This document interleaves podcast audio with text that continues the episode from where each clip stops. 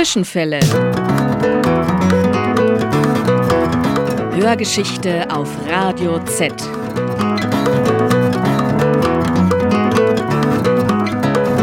War da was? Ja, gegenläufige Erinnerungen. Die Radikalen der alten Frauen. Der Aufstand gegen die WAA. Die renitenten Nonnen des Mittelalters. Zwischenfälle. Hörgeschichte auf Radio Z. Die beunruhigende Aktualität der Vergangenheit.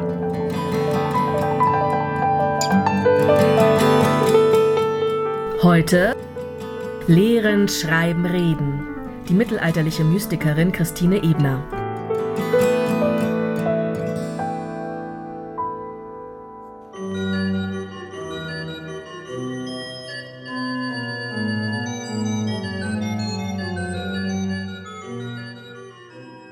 Wurde ihr zugeraunt, Paulus schrieb seinen Minnebrief in die Welt zu ihrer Besserung, nun übe auch du dich an diesen Dingen. Und sie verstand diese Worte folgendermaßen. Sie sollte schreiben, lehren und reden den Leuten zu ihrer Besserung.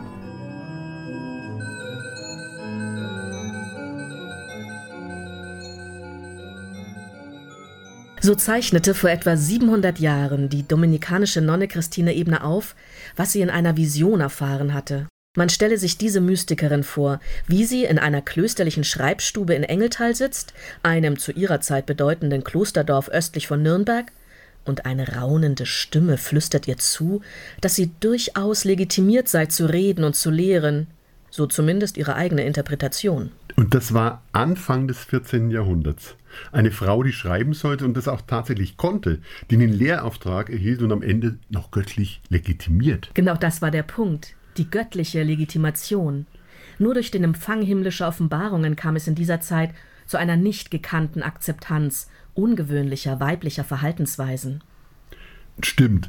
Männer waren ja allein dadurch, dass sie zum Priester geweiht worden waren, befugt, öffentlich zu sprechen, zu lehren, die Heilige Schrift zu interpretieren. So ein Priesteramt kennt die katholische Kirche zwar noch heute, aber Frauen sind immer noch nicht als Priesterinnen zugelassen. Wollten also geistliche Frauen derart in der Öffentlichkeit Gehör finden, benötigten sie einen außerordentlichen, göttlichen Amtsauftrag zur Prophetie, den sie dann glaubhaft bezeugen mussten, um sich Anerkennung zu verschaffen. Christine Ebner hat es getan, indem sie als eine sehr selbstbewusste, literarisch interessierte Visionärin auftrat. Denn auf Befehl Gottes hat sie ihre Visionen verfasst. Ich habe Gott und euch geleistet meinen Gehorsam mit dieser Schrift. Raffiniert. Es ist nicht etwa sie selbst, die sich anmaßt, schreiben zu wollen, sondern es ist ein göttlicher Auftrag, mit dem sie sich legitimiert. Auch andere religiöse Schriftstellerinnen, Visionärinnen, Mystikerinnen haben so argumentiert. So auch die bedeutende Äbtissin Hildegard von Bingen, die noch früher, im 12. Jahrhundert lebte. Hildegard von Bingen hat glaubhaft versichert, dass allein Gott durch sie spricht. Strategisch klug hat sie immer wieder betont, dass sie ja nur ein Weib sei dass sich keinesfalls dieser direkten göttlichen Weisung widersetzen darf. So konnte sie dann ohne negative Konsequenzen sogar Kritik am Papst üben. Einer von Hildegards Biografen hat in seiner Lebensbeschreibung der Äbtissin ihr öffentliches Auftreten folgendermaßen gerechtfertigt. Der Apostel erlaubt nicht, dass eine Frau in der Kirche lehrt. Diese Frau aber ist durch den Empfang des Heiligen Geistes von dieser Anweisung befreit, und seine Leitung belehrt sie. Dennoch ist sie sich ihres Geschlechts und ihrer besonderen Stellung bewusst und vor allem des erwähnten Verbotes. Sie gehorcht dem Geist und widersetzt sich so nicht dem Apostel. Dieser Biograf bezieht sich auf eine Bibelstelle, die dem Apostel Paulus zugeschrieben wurde. Einer Frau gestatte ich nicht, dass sie lehre. Oh ja, diese Stelle wurde im Mittelalter den Frauen häufig und immer wieder vorgehalten. Heute allerdings wissen wir, dass dieses Zitat überhaupt nicht von Paulus stammt, sondern erst später erfunden wurde. Solche Äußerungen wurden geschaffen, um als Paulus-Worte rezipiert zu werden. Dadurch erst wurde dem Gesagten die entsprechende Autorität verliehen. Oh, der große, bedeutende Paulus hat den Frauen das Wort verboten. Na dann.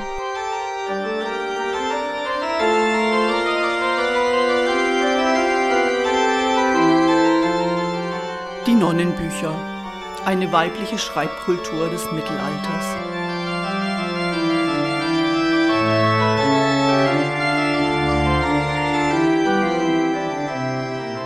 Zurück zu Christine Ebner. Wie also schon vor ihr die benediktinische Äbtissin Hildegard von Bingen, stellte sich auch die Nürnbergerin in die Nachfolge von Moses und den Propheten. Auch sie, sagt sie, fungiere als Mittlerin zwischen Gott und dem Menschen. Und woher wir das wissen? Aus ihren eigenen Schriften. Die Nonne Christine Ebner gilt heute als religiöse Schriftstellerin mystischer Aufzeichnungen. Eine solche von Frauen inspirierte, diktierte, selbst aufgezeichnete oder auch in Gemeinschaftsarbeit entstandene mystische Literatur ist ein Phänomen, das insbesondere ab dem 14. Jahrhundert im oberrheinisch-schweizerischen Raum und in süddeutschen Frauenklöstern des Dominikanerordens zu beobachten war. Lange Jahrzehnte ging man übrigens davon aus, dass diese sogenannte mystische Nonnenliteratur in den mittelalterlichen Frauenklöstern Süddeutschlands die Aufzeichnungen tatsächlich erlebter Erfahrungen und Erscheinungen der Frauen gewesen seien. Ja, und heute weiß man es etwas besser. Diese uns überlieferten Texte, die im 14. Jahrhundert entstanden, sind eine künstlerische Sonderform, die eigens in den Frauenklöstern damals entwickelt worden ist. Entstanden ist diese literarische Form für ein ganz spezielles Nonnenpublikum und dessen Interessen. Also nicht tatsächliches mystisches Erleben ist der Inhalt, sondern mehr mystische Lehre. Natürlich sind all diesen literarischen Werken mystische Erfahrungen vorausgegangen oder mit den Worten dieser Mystikerinnen von vor 700 Jahren ausgedrückt. Die Begegnung der Seele mit Gott. Aber diese Nonnen haben nicht im entferntesten daran gedacht, diese Begegnung tatsächlich auch aufzuzeichnen. Es erschien ihnen unsagbar. Etwas, das auf sprachlicher Ebene nicht mehr zu vermitteln war, konnte auch nicht in Worte gefasst werden. Und wenn sie dann später versucht haben, mystische Erlebnisse zu erfassen, so sind dabei Gefühlsregungen übrig geblieben also sinnliche Eindrücke wie Lichtphänomene, Farben, Klänge, Geschmacks- und Geruchsempfindungen, die sprachlich kaum mehr auszudrücken sind. Damit sie also dieses Unsagbare beschreiben konnten, bedienten sich die Mystikerinnen eines bestimmten Codes der damaligen Zeit, nämlich Bildformen der Brautmystik. Bilder aus kultischen Bräuchen und legendarischen Szenen. Christine Ebner nun bildete in ihrem Konvent das Zentrum und auch die anregende Kraft zu literarischer Produktion. Sie selbst gilt als Verfasserin des Schwesternbuches von der Gnadenüberlast, in dem sie mit hoher Wertschätzung von dem Leben ihrer Mitschwestern, verstorbener wie noch lebender, berichtete. In vielen spätmittelalterlichen Frauenklöstern Süddeutschlands wurden solche Schwesternbücher abgefasst. Christine Ebner aber soll mit ihrem Buch von der Gnadenüberlast diesen literarischen Typus perfekt beherrscht haben. Dazu der Germanist Siegfried Ringler. Das Engeltaler Schwesternbuch der Christine Ebner galt schon immer als ein formales Meisterwerk. Die Form der Gattung ist hier mit hohem stilistischen Können verfasst. Des Weiteren schrieb Christine Ebner Visionen auf, die sie sowohl hörte als auch sah. Sie war vermutlich auch die Initiatorin und Förderin weiterer literarischer Aktivitäten, die im Kloster Engeltal Raum und Leserinnenschaft gefunden haben. So verfassten sowohl die dortigen Kapläne als auch ihre Mitschwester Adelheid Langmann weitere Schriften.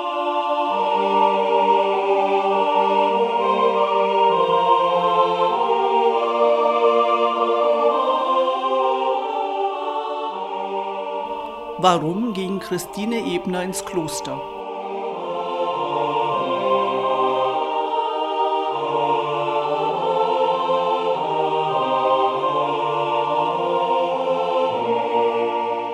Was wissen wir über Christine Ebners Lebensgeschichte?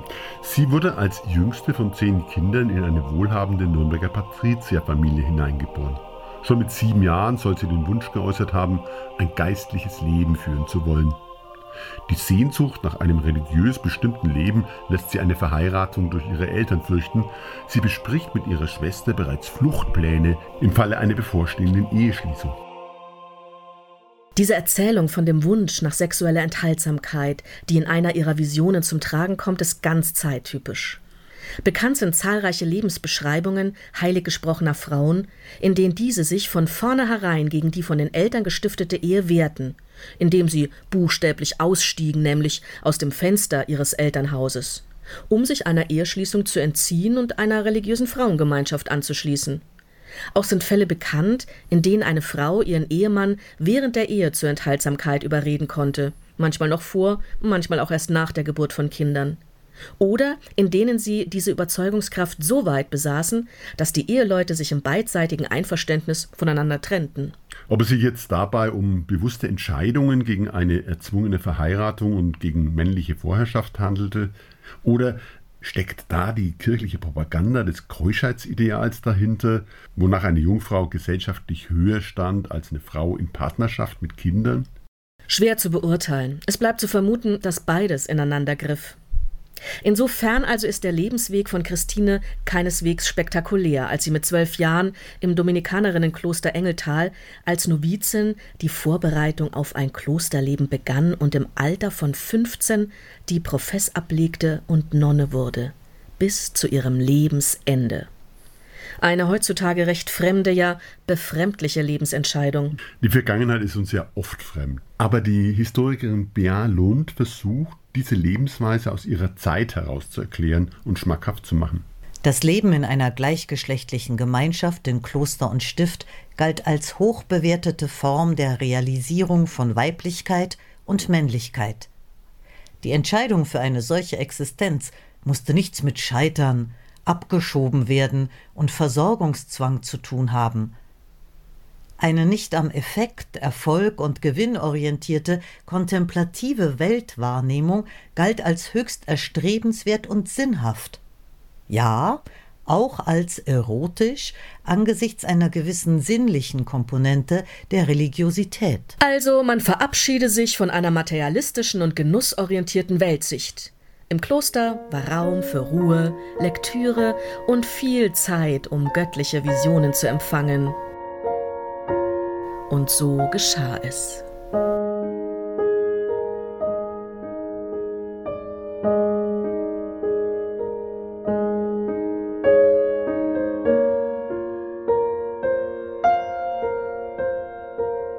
Von der Mystikerin zur Literaturproduzentin.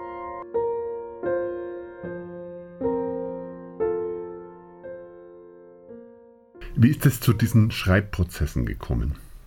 Offensichtlich empfing Christine schon lange Jahre Gnadenerlebnisse, bis sie erst 40-jährig den Kontakt zu ihrem Beichtvater suchte und ihm davon erzählte. Frauen mit Visionen kamen leicht in den Verdacht der Ketzerei und des Irrglaubens. Sich dem Wort Gottes zu überlassen, bedeutete für sie, eine Mittlerrolle zu spielen, nicht bloß eine passive Rolle einzunehmen. Deswegen wurden sie aufmerksam von ihren Beichtvätern bewacht. In den Visionen Christines liest sich das dann folgendermaßen. Sie selbst wird übrigens immer in dritter Person benannt. Sie wollte ihnen nicht sagen, was ihr geschehen war, aber schließlich tat sie es kund ihrem Beichtvater, Bruder Konrad von Füssen, einem Dominikanermönch. Sie erzählte von jenen und anderen Dingen, wie es in diesem Büchlein geschrieben steht. Da war sie in ihrem 40. Lebensjahr da ward sie von Gott bezwungen, da man von Gottes Geburt an zählte 1317 Jahr.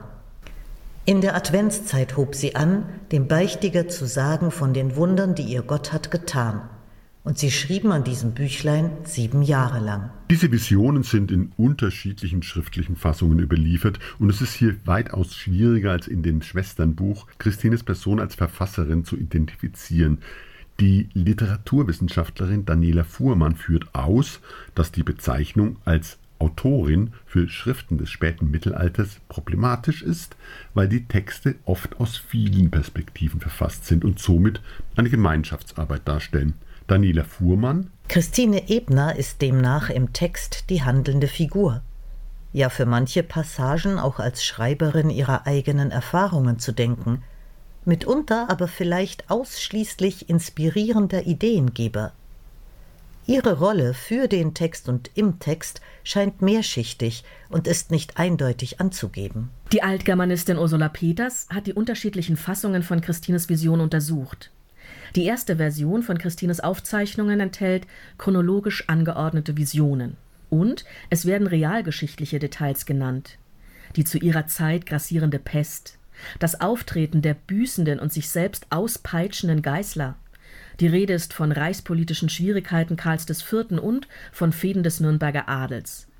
In dieser Fassung wird Christine auch als Autorin des eingangs erwähnten Engeltaler Schwesternbuches identifiziert. Man erfährt, welche Lektüre sie las, so zum Beispiel die allegorische Dichtung Tochter Sion des Franziskanermönchs Lamprecht von Regensburg.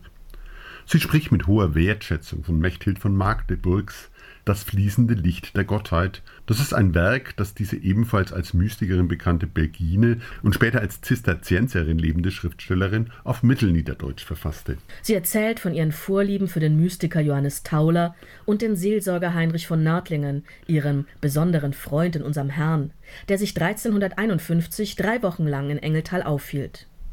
Dabei gewinnt man den Eindruck von einer literarisch sehr interessierten Visionärin. Da fragt sie unseren Herrn, wie sie es schreiben sollte. Eine Aussage, der sich entnehmen lässt, dass Christine Ebner ihre Gnadenerlebnisse zunächst selbst fixierte und das Schreiben ihr dabei zur Hauptbeschäftigung wurde. Die zweite Fassung wurde deutlicher als Lebensgeschichte entworfen. Nur diese Fassung ist vermutlich tatsächlich, zumindest in Teilen, von der Mystikerin selbst abgefasst, und weiter von dem Dominikaner Konrad von Füssen verarbeitet worden. Er selbst baute Kommentare in Ich-Form ein. Diese Aufzeichnungen beginnen mit ihrer Geburt und Kindheit, beschreiben ihren Klostereintritt, die sehr harte Askesepraxis, den klösterlichen Tagesablauf und die jahrelangen Visionen. Sowohl der Redakteur Konrad von Füssen als auch die Visionären selbst profitierten von dem Verhältnis. Christine wurde wegen ihren ekstatischen Empfindungen Autorität zugesprochen und Bruder Konrad erfuhr durch die Niederschrift eine Stärkung in seinem Glauben. Es war auch hier eine fruchtbare Symbiose, wie sie in vielen Fällen der Entstehung der mittelalterlichen Mystik in deutscher Sprache vorausgegangen ist. Verschriftlicht wurden diese Erlebnisse durch einen Prediger, der die Nonne zum Schreiben oder zum Diktieren ihrer religiösen Erlebnisse ermutigte.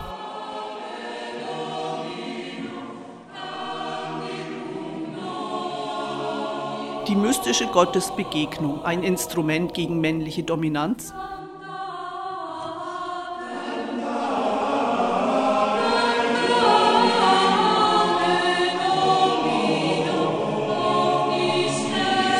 Solche uns heute absolut nicht mehr nachvollziehbare Visionen waren eine besondere Art der Gottesbegegnung, wie sie vornehmlich Frauen in Klöstern zuteil wurde. Dies ist einer Textstelle aus Christines Aufzeichnungen zu entnehmen. Wieder wird von ihr in dritter Person gesprochen. Sie wunderte sich, dass Gott mit einem bestimmten Menschen nicht genauso viele redete wie mit ihr. Da sprach Gott, ich habe das alles schon vor deiner Geburt so angeordnet, denn ich habe ihm in bestimmten Dingen das Bessere zugeteilt als dir. Und sie verstand es hinsichtlich des Gottesdienstes, mit dem jener ihm besser dienen konnte, als sie es je vermochte. Die Mystikerin hat hier eine sehr klare Einsicht in die Möglichkeiten einer Frau im beginnenden 14. Jahrhundert bewiesen. Oder hat Christine Ebner damit das männliche Priesteramt hinterfragt oder die allein männliche Autorisierung zur Predigt? Nein, also davon ist eher nicht auszugehen. Eindeutig lagen die geschlechtsspezifisch zugeordneten Handlungsräume, aber auch die Handlungsgrenzen vor ihr.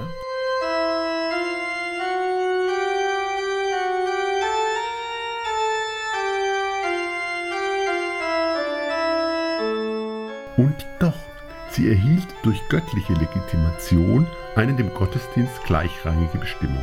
Ausgeschlossen vom Priester und Lehramt empfing sie stattdessen göttliche Visionen und eine süße Rede, wie sie sich ausdrückt, was dem hier angesprochenen Mann offenbar nie zuteil wurde. In der Tat ist es in Betracht zu ziehen, dass diese besonders bei geistlichen Frauen vorzufindende Begnadung eine Antwort auf den Ausschluss der Frauen vom Priesteramt und von der offiziellen Lehre war.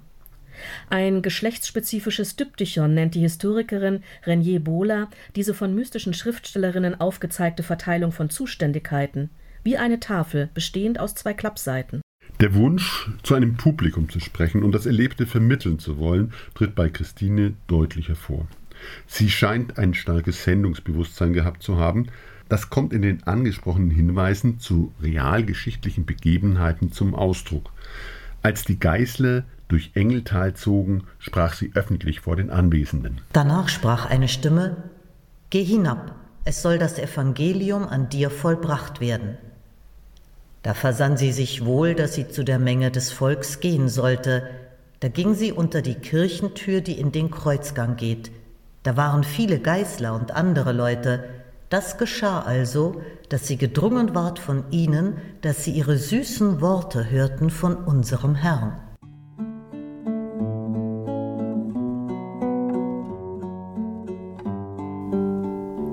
Hoher Respekt bis über den Tod hinaus.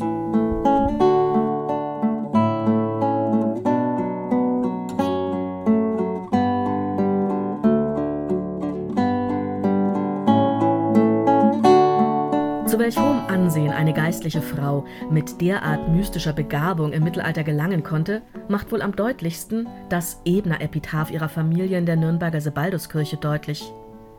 Das ist eine stattliche Gedächtnistafel, und zwar für die verstorbenen Mitglieder der Familie Ebner, ein farbiges Holzrelief aus der Zeit um 1500. Und es zeigt eine Kombination von zwei Bildmotiven. Die Strahlenkranzmadonna auf einer Mondsichel sitzend und das Motiv der stillenden Maria. Ja, und was ist nun das Besondere daran? Hier wurde eine historische Persönlichkeit mit in das Bild aufgenommen, nämlich Christine Ebner unterhalb der stillen Mutter Gottes mit einem Buch in der Hand. Dass die Autorin mit in das sogenannte Gnadenbild aufgenommen wurde, das ist für Nürnberg völlig einzigartig. Und das Epitaph wurde knapp 150 Jahre nach ihrem Tod gestiftet. Und noch immer erinnerte sich die Familie dieser bedeutenden Vorfahren, die in der Inschrift sogar als selig bezeichnet wurde. Die selige Christina Ebnerin war geboren anno Domini 1277 und wurde 79 Jahre alt. Sie starb anno Domini 1356 am 27. Dezember zu Weihnachten und lebte seliglich im Orden zu Engeltal. Da liegt sie begraben. Bitte Gott für das Geschlecht der Ebner. Die heiligmäßige Verehrung von Christine Ebner begann übrigens gleich nach ihrem Tod und sie bestand bis Anfang des 16. Jahrhunderts weiter. Dann wurde die Erinnerung an sie vermutlich durch die Einführung der Reformation in Nürnberg beendet. Bürstet man die mittelalterlichen, sogenannten angsterfüllten Männerreden gegen das Sprechen von Frauen gegen den Strich und hält kurz inne, lassen sich also die Stimmen dieser mittelalterlichen Schriftstellerinnen vernehmen. Wie die französische Historikerin Danielle Renier-Bola es formulierte: Die weibliche Rede war im kulturellen Raum und in den Köpfen der Gebildeten verankert.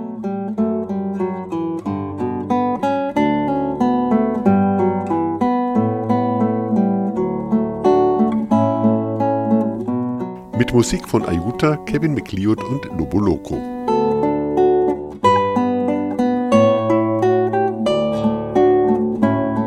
Jutta Klavun gab ihre Stimme Christine Ebner. Sie und Leo Stöcklein sprachen die Zitate, Inge Hammer die Kapitelüberschriften.